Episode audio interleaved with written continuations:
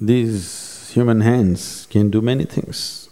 Apart from eating and doing physical work, they are capable of doing many, many things. If you bring your energy system to a certain way or to a certain level of vibrance and intensity, then you will know that hands are great instrument. In yoga we say, the ring finger, from here to here, you can control the whole universe. It is everything. This is like the mouse for your computer. Here, you can… you can just adjust your system whichever way you want, if you know what to do.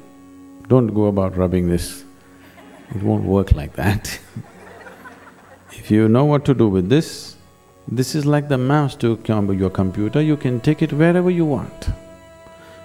You can just activate your system whichever way you want, just by handling the ring finger.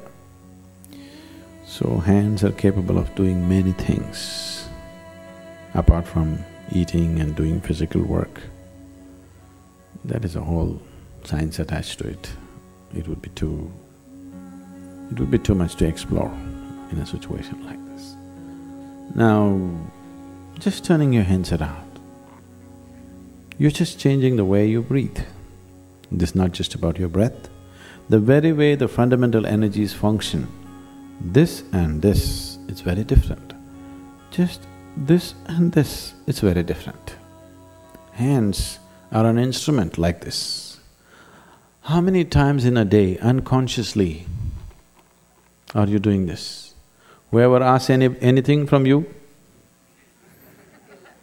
you know, in India this means no. you keep on doing this and you hope to be peaceful and joyful. Life doesn't work like that. If you do this, you'll set your energies into turmoil.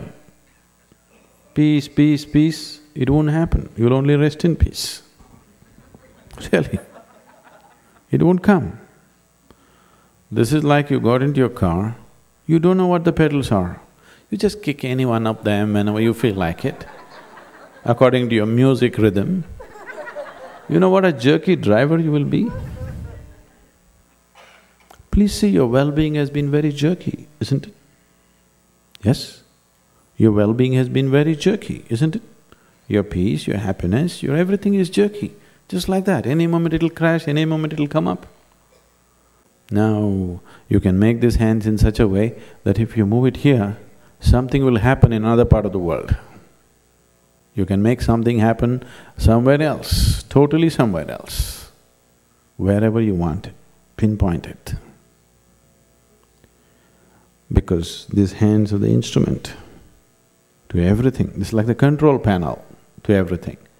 So either you keep this as a small little human being or you enlarge this into a tremendous possibility, whichever way it is, still the control panel is here. So in a way, to open up your body, to open up this human mechanism to many possibilities, ring finger is significant.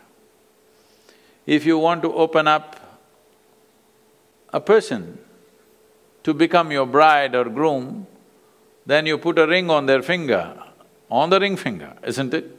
In some way, people open up. Somewhere they understood that if you do this, certain things will happen. So they use this particular finger, nowhere else. Of course, now lot of new agey people are putting a ring upon their thumb. It's a very wrong thing to do, you will attract certain kinds of energies which you can't deal with. And it also stabilizes the system. If you put metal on the ring finger, it stabilizes the system. There are many, many other dimensions, but to put it in a generic way, it is like a remote to open up the dimensions of your own body. Without opening this up, there is no cosmos. Without opening your eyes, there is no world, isn't it? If your eyes were always closed, there is no world for you. So similarly, without opening up this system, there is no cosmos for you. So the ring finger is not really about the cosmos, it is about this system, the human system, human mechanism. If you open this up, then there is a cosmos. The cosmos has always been there. It is just that you did not open for it. Ring finger, if you know how to use it, which will take a certain amount of whatever, don't do that in meditations, don't sit like this. It will dissipate your energies in many different ways. Best to use yoga mudra or open hands. Don't use the ring finger because that will need a completely different kind of instruction and training.